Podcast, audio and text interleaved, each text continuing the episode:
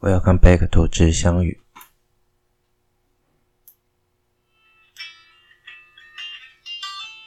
嗨，大家新年快乐！好，也还有情人节快乐。虽然情人节是二月十四号，今天已经二月十五号了。没错，这是一个非常提早的录影，因为我后来才发现，我有二月二十号要上班呢，所以我决定。因为我想蛮多人要上班，就那天是补班，所以呢，我决定提早录音。那上期的时间可能会再通知，那我会在我的 Facebook 跟 Instagram 上面通知我何时上线这这一集啦。那现在早上时间九点三十二分，好，那当然我们今天就是要延续上一周所讲的关于双鱼座它下半部，也就是它可能它里面有什么特殊的点或什么值得讲的地方。那当然不外乎的，我上一期已经有提过，就是说可能 M 七四星系群是它主要的观点，毕竟它是一个非常大的一个星系群嘛。虽然说你说大也不是很大，但是重点是它是罕见里面就是星座里面它有非常一个非常指标性的一个目标，所以我们应该会着重在 M 七四的星系群的说明。当然 M 七四星系群没有太多星系了。所以我会着重在一个，不管是 Wiki 还是在目前天文界可能之前有研究比较广泛、比较特别的，就是 NGC 六六零去做说明。那 NGC 六六零它有什么特别的地方呢？NGC 六六零它是一个极环星系啊。什么叫极环星系？听这个名字听起来好像是极很大嘛。然后有环，所以它的环很大。诶，事实上也没错，它有一个非常大的环，但是那不是因为它叫极环的原因。呃，我们中文上去翻译的时候啊，通常会简短简短，应该说嗯简短嘛，就是反正。现在很多人，不管是年轻我们这一辈的，可能很多人都喜欢缩写。不管你是用英文、用中文，你都喜欢缩写啊，然后简称啊，这样子搞得很多老人家听不懂啊。这是我们现在一种风格嘛。而极环星系的，你可以把它想象成，其实就是一个缩写，因为它就是极地 （polar） 的那个极区的一个缩写，所以它就是一个极，它的极就是代表极地。那环，但就是环嘛，它就是 ring。那极环星系的意思就是说，它有一个环，通过这个星系的南北极，然后环绕着它。那这有什么好特别的？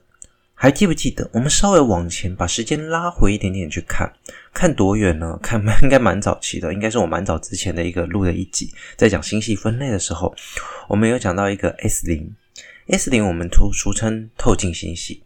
为什么叫透镜星系呢？实际上叫透镜星系，我们先不要管透镜星系这个名字。S 零或者是你关于比较没办法区分的天体的 S 的时候，我们在区分上其实它非常接近 elliptical，也就是说，其实这些所谓的 S 零啊，或者是 spiral 啊、elliptical 啊，它是介于这之间的一种天体。所以部分的天文学家认为哦，有两种说法，它是一个。星系演化过程中中间的一个过渡期，它是介于一个椭圆跟非椭圆，就是螺旋星系之间的一个状态。因为它的它有盘面结构，它有 elliptical 的盘面结构，但它偶尔也会展现出螺旋星系里面的旋臂结构，所以因此它很难去界定说它属于哪一种系统，我们就把它列为在中间。那另外一种呢？另外一种我曾经也应该讲过，就是。这种星系系统呢，它通常是有可能借由合并，例如说，以银河系来讲，我们正在撕裂我们的矮星系大麦哲伦跟小麦哲伦星系，那才这个撕裂或者是吞噬的过程就是一种合并。那这种小规模或者是甚至是更大规模的合并，也也是一种星系演化的过程，它也许正在合并成为一个新的星系系统。所以变成一个过渡期，所以他们通常这种结构，我非常喜欢这种星系哦。这种星系有些很漂亮，它会成为一种类似十字形的状态，就是你会发现好像有两个星系正在结合，然后产生一些很特殊的现象，就是它非常美丽，然后也非常迷人，所以变成是说它的结构都跟一般的星系不太一样，介于这两者之间呐。那普遍目前科学家认为啊。你要说哪一个对，他们没有一个定论，毕竟这都跟星系演化的过程有关。毕竟主流上目前的说法有可能还是偏从星系一开始诞生之后，就已经决定它是椭圆跟或者是 Spiral Galaxy，而它一生应该都是会是这样子的状况。问题是在许多的研究发现，透过星系合并或者是不同的研究发现，其实不一定是只有这样的路线可以走。所以你要说所谓的透镜星系啊，或者是极环星系，它们究竟是属于什么样的呢？其实很难讲。那透镜星系跟极环星系，它的应该说极极环星系是透镜星系中蛮罕见的一个状况。应该这么说哈，你可以想一件事情：我们今天两个星系碰撞，你就讲我们未来可能两。一两百年后，一不是一两百万年以后，呃，我们跟仙女座星系碰撞，我们应该是会以侧面的角度去碰撞。那碰撞完之后，这些物质、这些恒星、这些 dust、这些嗯 particle，它有办法真的准确的绕在一个我们合并完的星系的极区，然后形成一个环环状吗？基本上这个几率很低嘛，实际上不太可能发生。所以极环星系。在所谓的透镜星系中，也算相当相当罕见的一个状态哦，比率不高哦。那所以也变成很多天文学家所关注的点。那 NGC 六六零，也就是 M 七十四星系群的这个 member，它就是属于这个状态。那这样的状态，其实你说特别，其实就是一个结构上的特别。当然，它也对于所谓星系合并的演化有很大的。研究资料啦，那它的特别之处就是在于它是属于极环星系，在于附近的一些透镜星系中，它只占了非常少数少量的一个部分哈。那目前推估啦，NGC 六六零它有它的整这个环可能是来自于，嗯，我们刚才讲过，有可能是透过合并嘛。那目前我们也猜它就是透过合并，大概是它的十亿年前的时候，因为一次的碰撞而形成的。当然，这个东西还是需要一些科学证据再去辅助，但目前推断它应该就是这样的状况。那他们其实并未真的环绕极啊，以 NGC 的状况来讲，它也是一个倾斜极区，大概四十五度角的地方去形成一个环绕。但是因为这个环真的非常非常巨大哈，这环有多巨大呢？这环的巨大程度，它的直径哈超过了五万光年。那光年我们曾经讲过嘛，单位九点四六乘以十的十五次方公尺，你再乘以五万，这个你说你这样乘已经是天文数字了。对，我们常讲天文数字，真的是天文数字，你无法去了解说哦，它到底多大。那我可以跟你讲，它比它本身这个 NGC 六六零，它本身这个合并后的星系的一个盘面结构还要大。也就是说，这个环远大于盘面结构，还有一个东西也大于它，就是。它的恒星形成率，这个环其实相对相当年轻哈，它里面充满了所谓的红巨星、蓝巨星，还有一些不断在爆炸的一些新的天体，整个天体都进行着非常激烈的恒星形成，而且非常激烈的活动，所以它相对年轻，估计啦差不多只有七百万年。那七百万年听起来很多，但实际上在宇宙间，它算相当年轻的一个环哈。所以也就是说，这个里面的恒星形成率还是非常高，而且还高过于它盘面的状况哈。当然，我们常说所谓有盘状结构，你说椭圆星系本来通常就比较没有那么激烈活动，这也是一个说法了。但是，嗯、你实际上去看的话，我就说过，S 顶或者是所谓这种透镜星系，它本来就是介于椭圆跟非椭圆之间，而且我们也发现有很多椭圆星系实际上也有很高的恒星形成率。当然，实际上 NGC 的状况是更特别了，它的环大于它的整个盘面的恒星形成率。当然，这个环会不会之后会消失？嗯，很难说。但以我直觉判断，我认为应该会消失。如果真的是来自于两个星系合并，这个环应该会消失啊，因为它毕竟会透过一些吞噬啊、撕裂的作用，逐渐真的形成一个结构。那最后会变成多大或多小的天体？就是这个星系啊，会变成什么样的情况？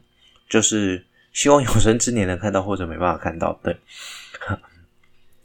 那我们在它的星系中心还发现了一个新的无线电波光源哈，目前还无法确定它是怎么来这，但不外乎应该最有可能就是来自于中心的黑洞，有可能他们还在 merge，所以导致说它还有很大的无线电波的发射源可以在那边以非常大的光亮照亮我们，这是 maybe 啊，也不能说照亮我们，就是射到我们这边来，OK。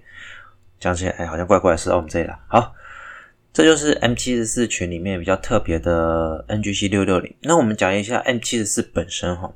M 七十四上一期我们讲过，它就是一个非常漂亮的观测目标哦，就是所谓的宏观星系。那什么叫宏观星系？我们这里再讲一下，宏观的星系其实就是非常简单的。宏观星系就是它是，你可以说它就是一个，它的悬臂很明显，然后延伸的 arc，我们讲 arc 就是弧度，你观测这个天空的 degree 非常大，然后基本上。它大概只有少数的螺旋星系，我们讲这些宏观的螺旋星系，只有少部分百分之十可以被列为，因为它的悬臂结构，而且有突出的明确定义，就是它它整个结构是非常明显而且完整的啦。目前可以被列为宏观螺旋星系的，大概有 M 八一啊、M 五一啊、M 五十一非常有名哦，可以大家去看，也很漂亮。当然就包括 M 七十四、M 一百、M 一百零一。那其实实际上我们曾经讲过。要形成一个完全的、完整而且漂亮的悬臂，就是所谓的密度波理论哈。那因为不同的密度波会在不同的地方上形成悬臂，然后形成暗区。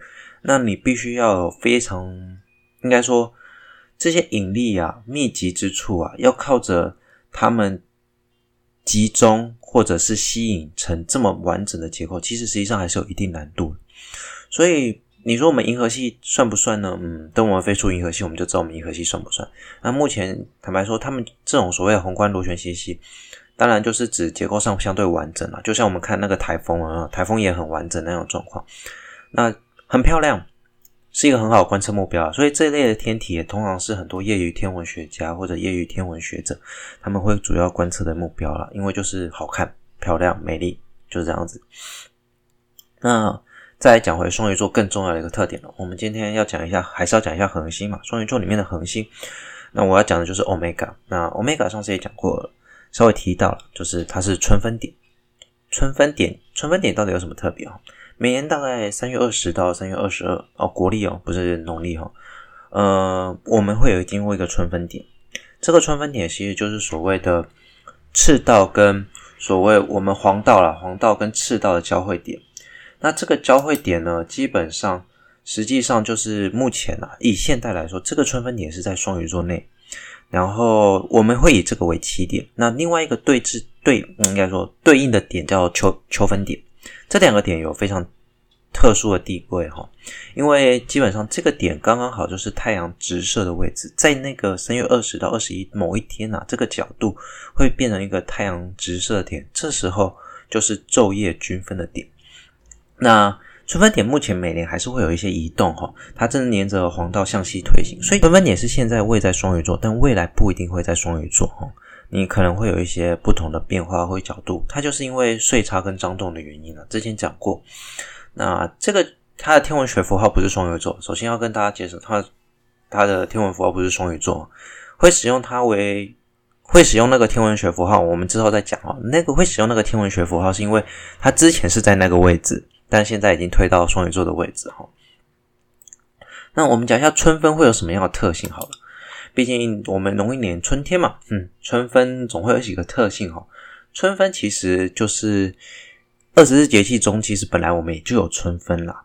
那我们会通常把它当做起点，是因为它刚好在那个位置的时候，太阳直射赤道，而且刚好从那里往上走，走到对面的秋分点的时候，刚好往下。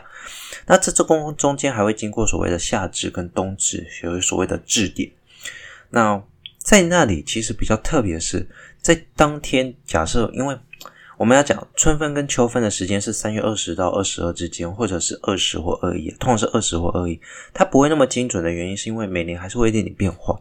但不管怎样，在那个时间左右，北极点跟南极点哦，其实基本上你有机会看到太阳。整天哦，整天，我是说整天哦，都在地平上转圈。为什么会这样子？很简单，因为太阳这时候正直射着赤道，它的光线照亮了整个太球，呃，应该说照亮整个地球的半边嘛。那它基本上转过去也是照照着地球的半边，所以这时候北极跟南极应该说它只有永昼，没有永夜。就是它是均分的，所以你会看到，因为它是直射这里的时候，你会想想看，假设地球是一个正圆，然后太阳照着你的时候，你看到它只会沿着地平线转圈圈而已。你在极点的时候，你只会看到它这样转圈转圈照着你。所以秋分点也会有这样的现象哈。你春分会有这样的现象，秋分当然也就会有这样的现象。所以你可以说，越过这两个点之后，所谓的北极区或南极区才会出现所谓的永昼跟永夜。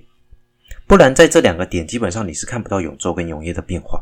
实际上，你要越过这个点，你才有机会看到永昼跟永夜。当然，我们可以讲一个例外了，有一个人倒着转嘛，天王星倒着转嘛。